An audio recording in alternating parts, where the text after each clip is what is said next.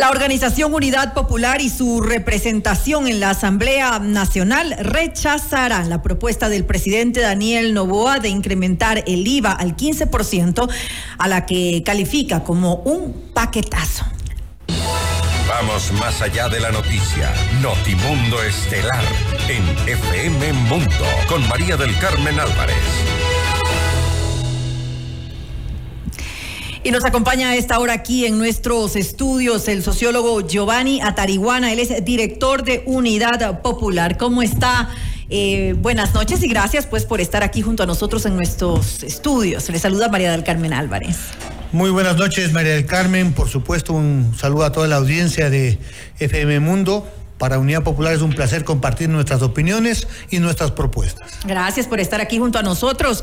Eh, un proyecto que debe ser debatido eh, la próxima semana eh, por el Pleno en la Asamblea Nacional con un incremento permanente del IVA de un punto, es decir, hasta el 13% de IVA y dos puntos hasta el 15% que se lo haría de forma temporal. Estamos hablando de un impuesto general, porque eso es, es el IVA, no hay ninguna distinción, todos los ecuatorianos vamos a pagar por ese eh, incremento de IVA. Ustedes, como lo dije hace un momento, lo consideran un paquetazo pero ¿hasta qué punto podría eh, afectar realmente eh, la economía de los ecuatorianos? Por supuesto que elevar el IVA al 15% es un paquetazo que pone en dificultades a millones de hogares ecuatorianos. En este país donde no hay empleo, donde la pobreza afecta a 5 millones de compatriotas que sobreviven con apenas 3 dólares diarios, el hecho de que 208 artículos de la canasta básica se eleven, por supuesto la ropa, los zapatos, los útiles de aseo, los útiles escolares, las mochilas, la gasolina y el diésel están grabados con el IVA, por tanto también los insumos para el conjunto, incluso de las papas, de etcétera. Es una ola especulativa.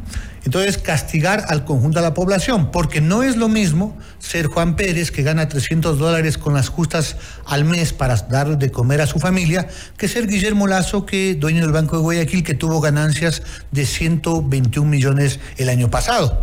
Es una medida que contrae la economía porque si la gente compra menos, porque no le avanza, los comerciantes venden menos, la economía se estanca y por tanto no va a crecimiento, no habrá el, desempleo aumentará. Por tanto, eso es lo que dicen todos los académicos y los expertos económicos fuera de los neoliberales, que es una medida que afectaría a la economía en su conjunto. Pero además, el tema es que hay alternativas distintas sin meterle la mano al bolsillo de la gente pobre, que es la mayoría en el país. Aquí hay un principio básico, María del Carmen, que es importante ubicarlo. El que más tiene, más debe aportar. Por tanto, los sectores sociales, los que no tienen trabajo, los que viven al día a día, no pueden seguir, digamos, sacrificándose cuando hay sectores de la sociedad privilegiados, grandes empresarios, eh, la banca privada que debería aportar de otra forma. Ahora, Giovanni, ya que mencionamos a, Guillermo Lazo, eh, justamente preocupa lo que ocurrió con la reforma tributaria de, de Lazo cuando él era presidente de la República, que entró por el Ministerio Ministerio de la Ley, algo que ya está eh, resonando un poco, ¿no? Em, recordamos que eso fue un evidente acuerdo de aquellos que se abstuvieron y luego criticaron, fue todo un espectáculo político y ya sabemos de quiénes estamos hablando. Criticaban y criticaban y milagrosamente se abstuvieron y pasó por el Ministerio de la Ley. Ahora, está un poco repitiéndose lo mismo dentro de la Asamblea Nacional, porque no vemos que hay consensos claros sobre esto eh, tampoco. Vamos a tener entonces que los ecuatorianos eh, ver una ley que pasa nuevamente de esta forma y que además va tal como fue eh, propuesta por el primer mandatario, es decir, no 15 puntos, dos puntos temporales, sino 15 puntos, per, 15% permanente, no tres puntos de aumento. Dos reflexiones, María del Carmen. La una es que esto de la temporalidad es otro engaño. Porque si mañana eh, se, aprueba la elevación al 15%, va a elevarse todo el costo de la vida. Y luego de dos años, cuando dicen que baja los dos puntos, ¿usted cree, y la gente que nos escucha, que los precios de las camisas, de los zapatos, de las compras van a bajar? Evidentemente que no. El garrotazo, el paquetazo al pueblo se habrá dado. Segundo, por supuesto que las fuerzas políticas, tanto del presidente como las fuerzas que tienen más diputados en la Asamblea, eh, han venido actuando. Ahora nos dicen que no hay plata para pagar salarios, pero en diciembre aprobaron una reforma que les perdonó a los grandes empresarios morosos y a la banca en intereses y multas cerca de 2.500 millones de dólares. Entonces, cuando el presidente Novoa nos pide a los ecuatorianos que nos pongamos las camisetas, nosotros le decimos, presidente, empiece usted, cóbrele a la corporación Novoa los 89 millones de dólares que no paga de impuestos, que es una deuda no solamente con el Estado, sino con el pueblo ecuatoriano. Y por supuesto hay que estar atentos de que aquellos eh, sectores que hoy dicen que están contra el IVA, porque es del clamor popular, varias organizaciones sociales, la CONAIE, el FUD, la UNE, los sectores eh, poblacionales saben que es una medida que afecta al pueblo. Eh, EDC y el Partido Social Cristiano han dicho que se oponen más o menos con los mismos argumentos. Pero hay que estar atentos el día martes porque viene tanto el Ministerio de la Ley, si es que no se aprueba ningún informe, y el otro es a lo que está jugando parece el Partido Social Cristiano. Un, aprobar un proyecto sin que se incluya el IVA, pero creen que nos olvidamos que el presidente Novoa tiene el derecho constitucional al veto. Y no hay 92 votos si el presidente Novoa pone el veto al IVA. Entonces, la única forma de quienes estamos en contra de que se dé este paquetazo del IVA es archivar el proyecto y exhortar, combinar al presidente Novoa que las otras alternativas, como subir el impuesto a la salida de divisas, como poner una contribución o un impuesto a las grandes ganancias de la banca y los grandes empresarios, debe venir en otro proyecto. Lo otro simplemente será, como dice nuestra gente, puro tongo, porque si, eh, digamos, se aprueba cualquier cosa, el presidente ejercerá su derecho al veto y estaremos con un paquetazo. Pero además, María Carmen, hay que tener presente que eh, lamentablemente el gobierno está pensando en la lógica del Fondo Monetario y hay un combo de medidas contra el pueblo. Subir el IVA, subir los combustibles, despidos masivos en el sector público y privatizaciones. A ver, no estamos hablando tampoco de subir los combustibles, eh, Giovanni, sí es importante eh, eh, el tema de la focalización, es necesario en, en nuestro país. estamos viendo lo que sucede en Argentina, vemos lo que pasó en Colombia en Ecuador se tienen que tomar decisiones con respecto a esto, porque el, país, los gobiernos no pueden seguir eh, subvencionando eh, el, costo de los combustibles. Además, es un sinsentido, ¿no? Porque eh, recordamos en la consulta popular el cierre del, del bloque ITT, ¿no? Del Yasuní, porque vamos a dejar de recibir, lastimosamente un país pobre como nosotros, dejar de recibir pues un importante ingreso, mientras otros que tienen mucho más dinero que Ecuador eh, siguen ahí eh, explotando como si nada y nosotros eh, bien gracias, sin, sin tener en este dinero, en este momento dinero para afrontar la situación crítica que estamos viviendo. el tema es, sí, se cierra el bloque Yasuní, pero al mismo tiempo estamos, estamos subvencionando subsidiando el tema de los combustibles no tiene lógica, es un contrasentido. A ver, es importante ubicar que los subsidios sirven en la medida que favorezcan a los sectores populares. Y si vamos a hablar de subsidio y su rendimiento, tienen que transparentar todas las cifras, María Por ejemplo, por supuesto que estamos de acuerdo que los eh, quienes tienen autos de alta gama paguen gasolina sin subsidio.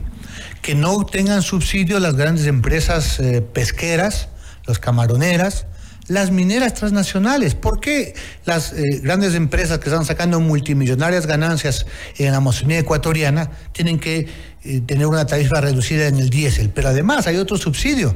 Mientras nosotros estamos pagando en nuestras casas o los pequeños negocios 5, 10 eh, centavos kilovatio hora, las empresas mineras transnacionales les cobran apenas 5. Esos son subsidios sin sentido.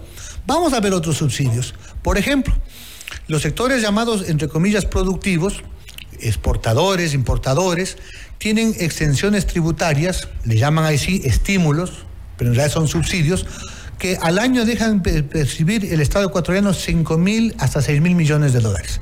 Ahí focalicemos, porque hay sectores que no merecen, porque no han generado trabajo y obviamente debemos ubicar. El tema de los combustibles es muy sensible por supuesto, si se sube la gasolina, sube todo. Afortunadamente ha dicho el presidente Nova que no va a tocar el diésel, lo cual sería realmente complejo. Pero en el tema de la gasolina, por supuesto, hay que ubicar quienes tienen gasolina para sus negocios. Motos, panaderos, eh, tenderos, gente que lleva su mercadería. Entonces, tenemos que ubicar. Por supuesto, si hay elementos técnicos para que los que tienen autos de alta gama lo hagan, estamos plenamente de acuerdo. Pero veamos la visión completa. En el tema del Yasuní, nosotros somos claros, no se puede sacrificar a los pobres con el IVA ni a la naturaleza. Los ecuatorianos dimos un debate muy importante el año pasado y de manera mayoritaria con el 60% nos pronunciamos por defender el Yasuní. El propio presidente Novoa, vale recordarlo, hizo campaña por el sí y daba argumentos que no eran los de Yasunidos, no eran los de la Unidad Popular, era de JP Morgan, que, que decía que no era rentable, que no era cierto que eran mil millones de dólares, ¿no es cierto? Pero hay alternativas. Hasta que llegó a, ser presidente y se dio cuenta del ah. déficit fiscal de Ecuador. No, no, hasta que se dio cuenta que, eh, digamos, tenía que tomar medidas para ajustar. Insistimos, hay 2.500 millones de dólares de deudas en firme en el Servicio de Rentas Internas y el presidente no hace nada por cobrar. La CEPAL dice que en el Ecuador se evaden impuestos por 7 mil millones al año. Vea, eh, no, que no cobre a toditos. El 10% son 700 millones. No necesitamos sacrificar ni a los pobres ni a la naturaleza. Necesitamos decisión política. El impuesto a la salida de divisas. Ahí sí para defender la dolarización. ¿Pueden o no pueden pagar las grandes empresas y bancas que están sacando sus ganancias multimillonarias a paraísos fiscales? Lo que pagaban antes cinco o seis. Estamos, eso rendería cerca de 500 millones de dólares. Entonces, ¿por qué vamos a sacrificar una vez más a la población? Porque además, un tema al debate. ¿Para qué nos van a cobrar tantos impuestos? Dicen que para la guerra, dicen que para educación y salud. Ese es el cuento de siempre. Veamos ahora, ¿por qué no pagaron los salarios eh, o pagaron salarios atrasados esta vez?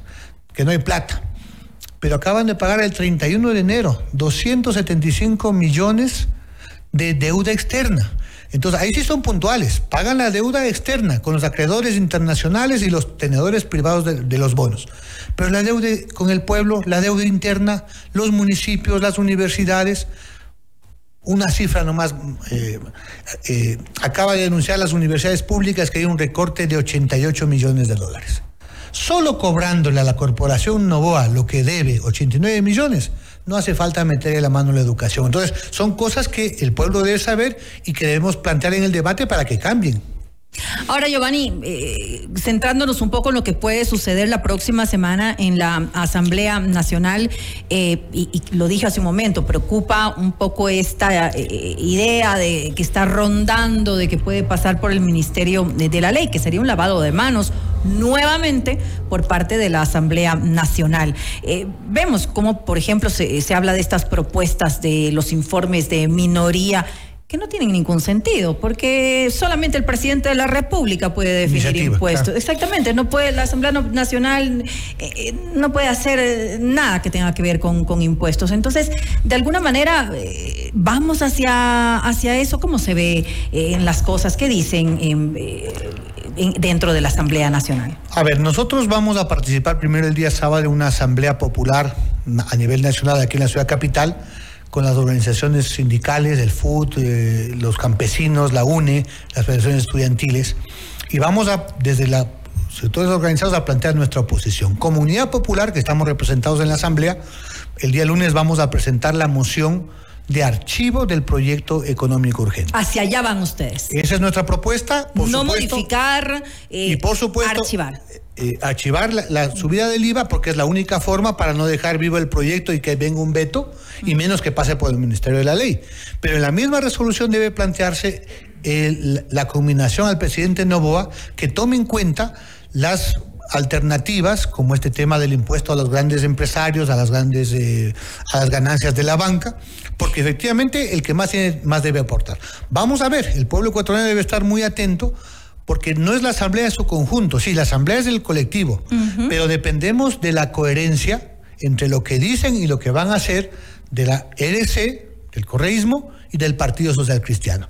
Si es que ellos dicen y han sostenido, incluso con argumentos, coinciden con que el IVA es perjudicial y que están del lado del pueblo, tendrán que votar conforme a ellos. Si facilitan por una abstención el, que pase por el Ministerio de la Ley o favorecen eh, el veto presidencial, quedará absolutamente claro que esas fuerzas políticas son cómplices del paquetazo del pueblo ecuatoriano. En todo caso, eh, son momentos claves porque está, digamos, en discusión cómo financiar el Estado.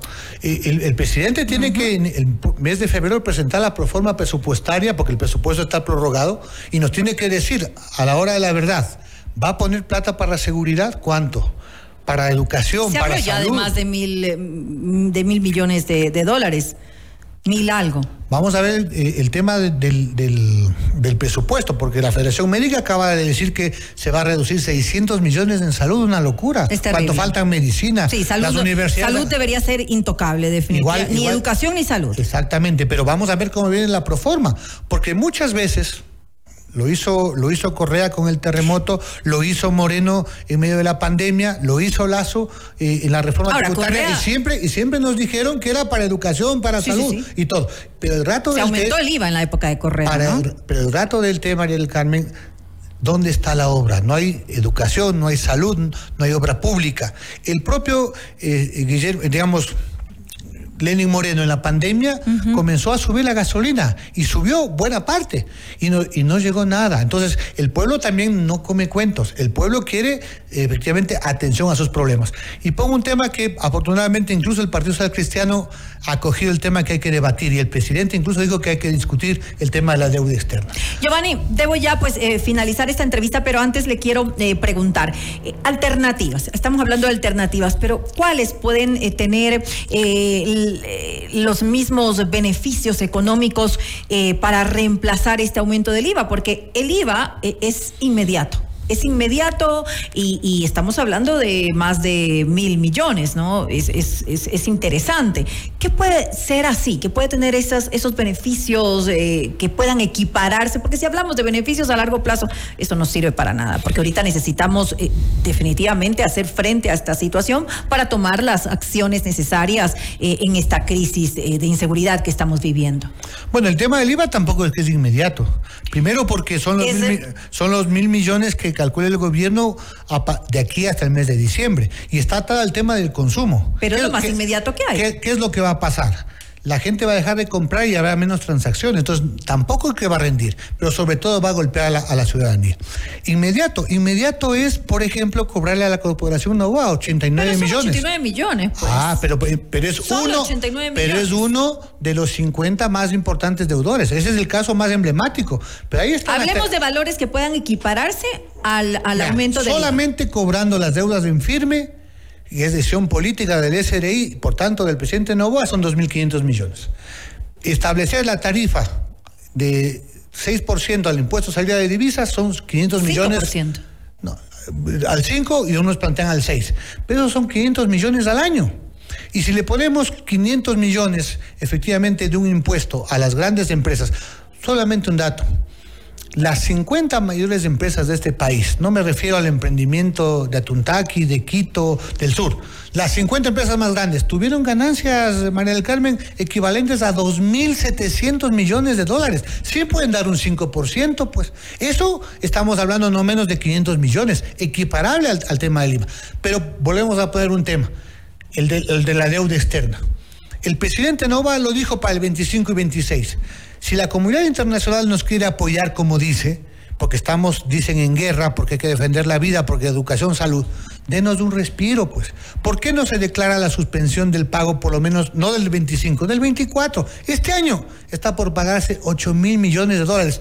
Esa es la verdadera razón del hueco fiscal, que nos den un, espacio para que la gente pueda vivir, pueda producir, pueda trabajar y nos, no se trata de decir no vamos a pagar, pero necesitamos reprogramar. El propio secretario general de las Naciones Unidas, Antonio Guterres, dice que los países no tienen vía de desarrollo y se siguen pagando más deuda que en salud, educación y trabajo. El propio Banco Mundial en un informe dice que es indispensable que los acreedores amplíen los plazos y acorten los intereses. Entonces, es una, un tema que es de cumplimiento inmediato. ¿Qué es primero, la vida o la deuda externa? En todo caso, veremos qué ocurre eh, la próxima semana en la Asamblea Nacional. Todos vamos a estar eh, pendientes y esperamos que no haya pues este lavado de manos que, ya se está un poco planteando al interior de la Asamblea Nacional. Le quiero agradecer nuevamente a Giovanni Atariguana, director de Unidad Popular, por habernos acompañado en este espacio. Noticias, entrevistas, análisis e información inmediata. Notimundo Estelar. Regresa, Regresa enseguida.